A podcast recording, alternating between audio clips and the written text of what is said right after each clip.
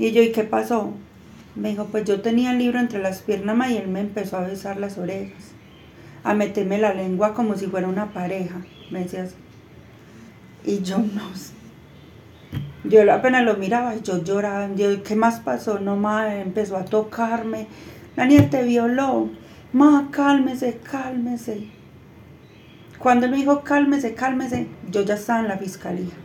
Sandra Janet Rivera y Camilo Moreno tienen 35 años de matrimonio y son padres de cinco hijos, cuatro mujeres y un hombre. Han vivido toda la vida en el barrio Nuevo, en el municipio de Bello, al norte del Valle de Aburrá. Aunque Sandra y Camilo tuvieron solo cinco hijos que ya están grandes, tienen bajo su cuidado amoroso a un niño de 10 años que les dice papá y mamá.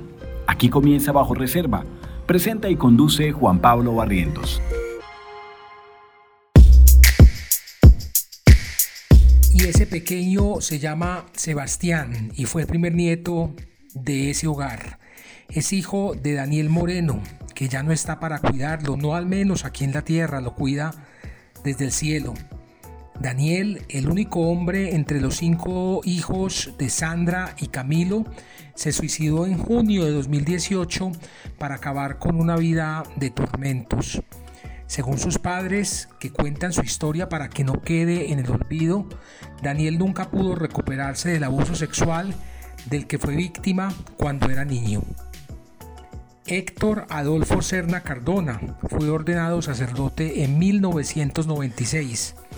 Antes de llegar a la parroquia San Juan de Ávila en 2004, trabajó en otras cinco parroquias y fue capellán de dos colegios, la Normal de Señorita de Copacabana y el Colegio Jesús María de Medellín. También fue capellán del batallón Pedronelo Espina y en ocho años tuvo ocho lugares de trabajo diferentes, es decir, lo pasaban de parroquia en parroquia, un patrón típico de pederastas protegidos por la Iglesia Católica. ¿Qué ocurrió con Daniel? Que Daniel era muy de la iglesia, pero inducido más que todo es por, la, abuela, materna. Nosotros somos religiosos, más no, no estar en la iglesia como mi mamá. A ver. Entonces mi mamá se llevaba a Daniel para la iglesia, le decía, ve, haga monaguillo, el grupo de jóvenes. Entonces mi mamá creía mucho en este cura Héctor Serna. Mi mamá lo adoraba, lo, lo ponía en un altar. Lo que pasa es que ese señor llegó ganándose a la gente porque según él hacía misa de sanación. De sanación, que él saca demonios, que él, o sea, él hace todas esas cosas como si él tuviera la potestad de hacer esos sismos. Después de que Daniel se involucró en las actividades de la parroquia y con la confianza absoluta de su abuela, el sacerdote luego empezó a llevar al niño que tenía 13 años a otras actividades por fuera de la parroquia. Entonces empezó a ganarse a mi mamá, a ganársela, a ganársela, le daba cosas, le daba mercados, a ganarse a mi mamá.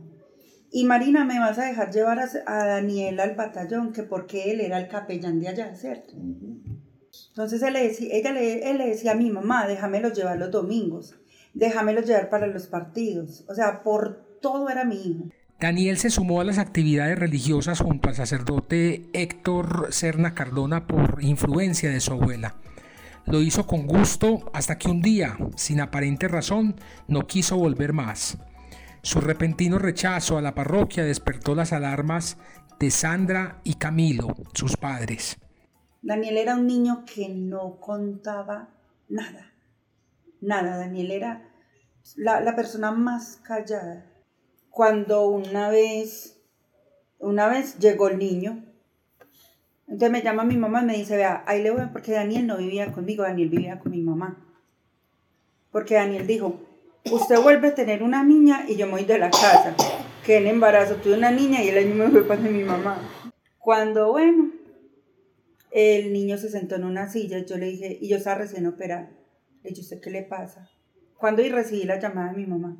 Venga, le voy a entregar a Daniel, no quiere ir a misa, no quiere volver a la, a la iglesia. Yo no sé qué le pasa, está muy rebelde. Y yo lo miraba, Daniel no era rebelde. Listo, cuando yo le decía, mi amor, algo pasa, para usted no, para usted estar así, algo pasa. No más nada, no pasa nada. Nadie conoce mejor a un niño que sus papás. y Sandra ya se había dado cuenta de que a Daniel le había pasado algo que lo hizo alejarse de la iglesia de forma repentina. Cuando yo dije, Daniel, hágame el favor y me contó, ma, es que yo sé que usted cómo es, usted va y mata a ese señor. Yo ya me imaginé. Cuando le digo, Daniel, hágame el favor, me va a decir qué pasó. Ama, es que ese cura le da a Rojo, que era el amiguito, besos en la boca. Y yo a mí no me importa Rojo, a mí me importa usted qué pasó. Ma, es que el día que, que el Nacional quedó campeón, él me invitó a la casa cural.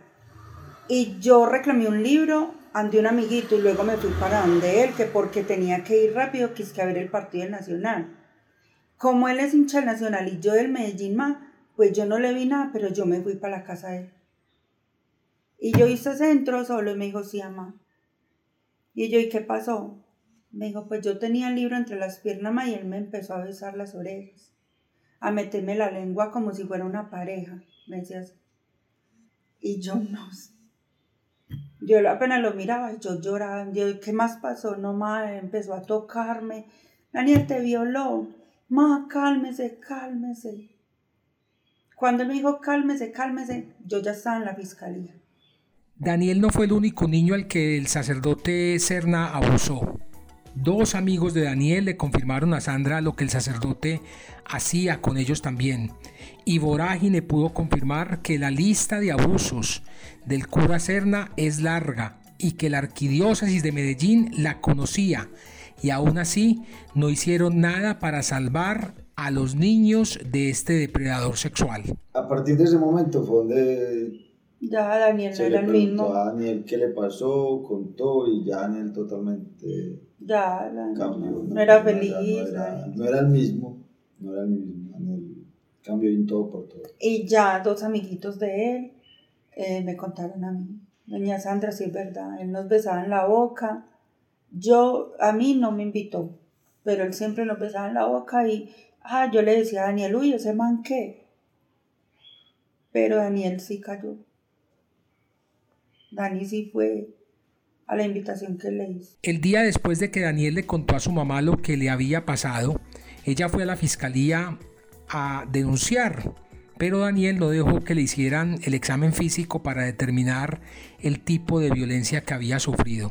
No, le iban a hacer el examen y no, dijo que no, qué vergüenza eso más, que, que no, délo así más, ya, ya me pasó lo que me pasó, me decía el niño. El médico de allá nos dijo, no, yo no lo puedo obligar porque para, eso sería para mi violación. De nuevo, me pueden, él me puede mandar a mí por violación. Pero el pelado sí se nota.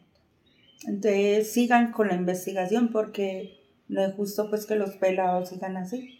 Yo nosotros íbamos y decían, no, cerraron la... la Archivar. Lo archivaron. Eh, pero porque lo archivaron si a mí no me han dicho nada? Alzana nunca la notificaron de que se archivaba el caso. O sea, un caso me que lo archivan es por falta de pruebas. Ese fue el primer intento que hicieron los papás de Daniel Moreno para buscar justicia por lo que hizo con él este sacerdote, Héctor Adolfo Serna.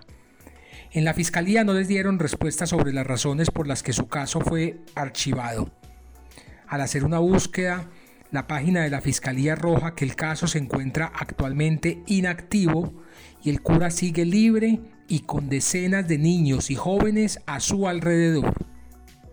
Sandra también buscó un asomo de justicia confrontando directamente a este cura. Después de ir a la fiscalía, se fue hasta la parroquia San Juan de Ávila y sin tapujos le preguntó a Héctor Serna por lo que le hizo a su hijo. Yo le dije a él que por qué le había mostrado la sexualidad hacia mi hijo. Y él me hizo sentar y le dije, es que yo no vine a tomar café aquí con usted, yo vine fue a hablar con usted, porque me le hizo ese daño a mi hijo. Y empezó violento, tiró la silla. Cuando me, me, maldijo que me iba a dar una enfermedad en la piel, es que me iba a llenar las, las manos y la piel de gusanos. Maldita rata rastrera, te has de arrodillar ante mí. Maldita rata, te vas a arrodillar ante mí a pedirme perdón cuando te veas llena como de lepra de... Eh, yo tuve un punto, yo decía, este señor a mí me toca y yo lo mato contra el ventanal, pero me llenó como más el miedo. me dijo que quién lo había, que quién iba, estaba de testigo, que lo había invitado solamente a él. Él sabía. Me decía puta, prostituta, que yo era una perra. A eso me decía puras palabras. Ya de ahí que salí de la iglesia, todas las señoras que iban para esa misa, porque como yo hablo tan duro, todo se escuchaba, me gritaban loca, injuriosa, bañate. Ante la arquidiócesis de Medellín, Sandra Rivera también fue a denunciar. No le recibieron la denuncia. Le cerraron la puerta con un argumento sin sentido y bastante grosero. Yo fui a la arquidiócesis, la que queda ahí en, ¿cómo es que se llama? en Villanueva. Cuando yo vea, es que el señor Héctor Serna que trabaja acá. Un momento, por favor, porque le callan a uno la boca desde la entrada. Cuando mismo que es que, ah, no, pero venga, señora, es que aquí dice que usted es una prostituta reconocida del barrio. Y yo vea, no me joda la hijo de puta vida. Así yo sea una prostituta reconocida del barrio, entonces, porque soy una prostituta, el hijo de puta tiene derecho a violarme el niño. Me cerraron la puerta. Me dijeron, señora, no, acá no se puede hacer nada. Vaya a la fiscalía. Sandra y Camilo no entendían qué pasaba mientras iban lentamente perdiendo al Daniel, que era un niño feliz. Entonces ya Daniel, no, es que Dani ya, ya no era el mismo. Dani a los 14 y pico me empezó a consumir drogas. Dani se me tiró la droga. Daniel no fue capaz con eso. Entonces Daniel empezó a consumir drogas y a meterse en, un, en las barras bravas del Medellín. Ya Dani, Dani como por sacar esa rabia y todo eso, entonces ahí donde empezó a ir más que todo al estadio. Así que donde yo creo, pues me imagino yo que él ya allá podía gritar, insultar al otro sin que lo escuchara, porque por lo general siempre insultan a la barra del frente, que no lo escuchaba al árbitro. ¿Cierto? Entonces para mí era como una forma de explotar de él. Pero ¿qué pasó allá en esa forma de explotar? Entonces ya buscaba otras salidas para... O sea, él allá sacaba esa rabia.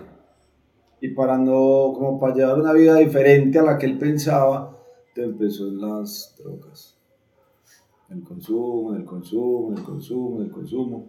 En 2012 nació Sebastián, el hijo de Daniel, y una mujer que recién había conocido. Ninguno de los dos se hizo cargo del niño. Sebastián vive desde los seis meses con sus abuelos y aunque ellos asumieron la responsabilidad absoluta de su nieto, esa fue otra preocupación que se sumó a la vida de Daniel. Todo eso se sumó y se lo volvió una, una, ola. una ola de nieve que se le fue creciendo por otros lados, entonces ya esa rabia lo dio por consumir o lo buscó como un escape a muchas cosas. Se enamoró de una pelada que la conoció hoy. En sus problemas. Mañana la dejó el embarazo. En sus cosas, exactamente. La pelada, es que él se vino a dar de cuenta de que la pelada está en embarazo cuando el niño nació a los 19 días. Porque ella obliga, le puso por el Facebook, necesito hablar con vos, fuiste eh, vos dos papás, para que venga a conocer el niño. Cuando el niño nació. Que es todo eso lo lo llenó más, más. Es que a raíz de lo sucedido a Daniel, como bregar a escapar de esa realidad, de eso que él sabía que había sucedido, lo llevó a meterse en otras cosas. Y empieza otro dilema más para Daniel. Que ya entonces la pelada nos decía, ah, si quiere venga por el niño un martes. Ah, no, un jueves o viernes. Entonces nosotros sí, obviamente los abuelos, ese hijo de Daniel, vamos por él y menos en las condiciones, y mucho más, perdón, en las condiciones que nosotros conocimos a Sebastián, un niño pues, mal vestido, oliendo maluco, enfermo. Y quizás sabiendo la posibilidad de darle otra vida a Sebastián, pues. Y era el primer nieto por parte de Daniel y por parte de los otras cuatro restantes, pues como hermanas. Entonces lo cogimos, miramos a ver qué es lo que tiene el niño, hospitalizado 10 días el niño, entonces todo eso le suma a Daniel, a pesar de que ahí estábamos nosotros ayudándole, entonces era el niño, eh, cierta obligación, en ese momento él no estaba trabajando. Entonces, si no es que a Daniel ya no le gustaba el trabajo. A Daniel ya no le importaba nada. Nada, a Daniel, a Daniel le iba a importar como la vida después de porque ya había que empujarlo para que estudiara, cuando a Daniel no había que decirle que estudiara. Daniel, o sea, es que Daniel la vida le cambió, le dio un giro total. Daniel Moreno se quitó la vida el 29 de junio de 2018 en la casa de sus padres. Tenía 25 años. Sandra y Camilo le atribuyen el origen de sus problemas al abuso sexual del que fue víctima a los 13 años. Ellos dicen que nunca el niño se pudo recuperar del trauma. me gustaría que pagara con cárcel. ¿Para qué muerto? No, si el infierno aquí, a mí me gustaría que aquí pagara. No, Camilo, una cárcel, una cárcel. Que empiece a sentir lo que hay todos los niños. Porque Daniel tiene que estar en el lugar donde está, si él merecía vivir. Y así están muchos niños. La idea es que no se repita en otras personas lo que le pasó a Daniel. Que no le dañe la vida a otra persona como se la dañó a Daniel. En las respuestas que ha entregado la Arquidiócesis de Medellín, primero en 2020 y después en 2022, dicen que tienen registro de una denuncia contra Héctor Adolfo Serna Cardona por abuso a menores por hechos que ocurrieron en 2014.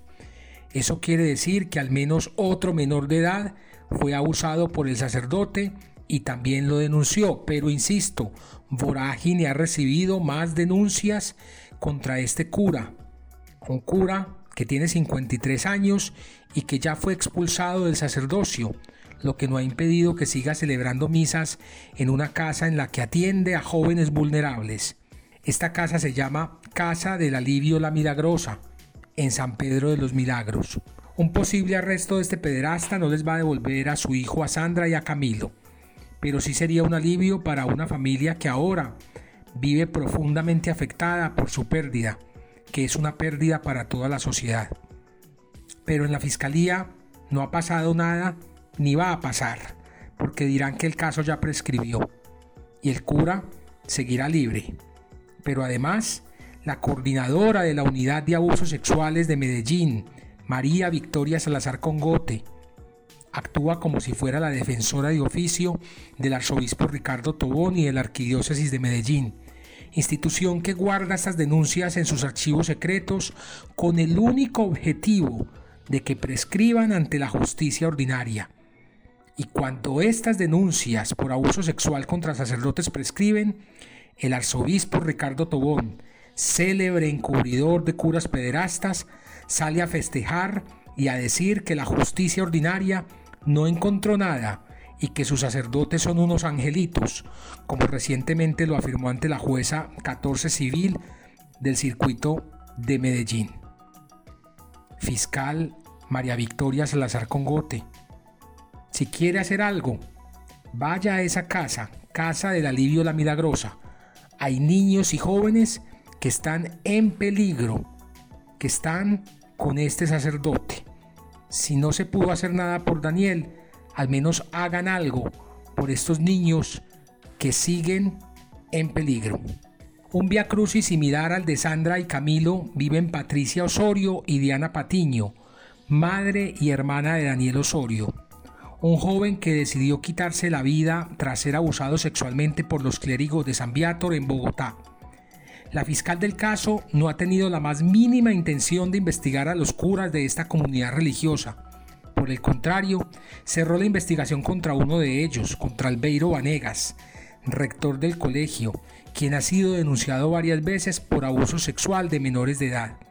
El arzobispo de Bogotá y presidente de la Conferencia Episcopal de Colombia, Luis José Rueda Paricio, jamás se ha preocupado por la tragedia de Diana y de Doña Patricia. Para Rueda Aparicio, al igual que para el arzobispo de Medellín, Ricardo Tobón Restrepo, las víctimas no valen nada.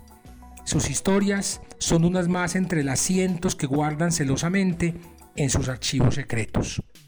¿Hasta cuándo?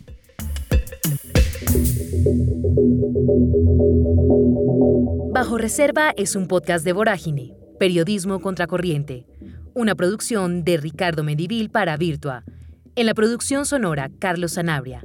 Locución, Camila Gómez. Más investigaciones e historias en www.voragine.co y en redes sociales, arroba. Gracias por escuchar.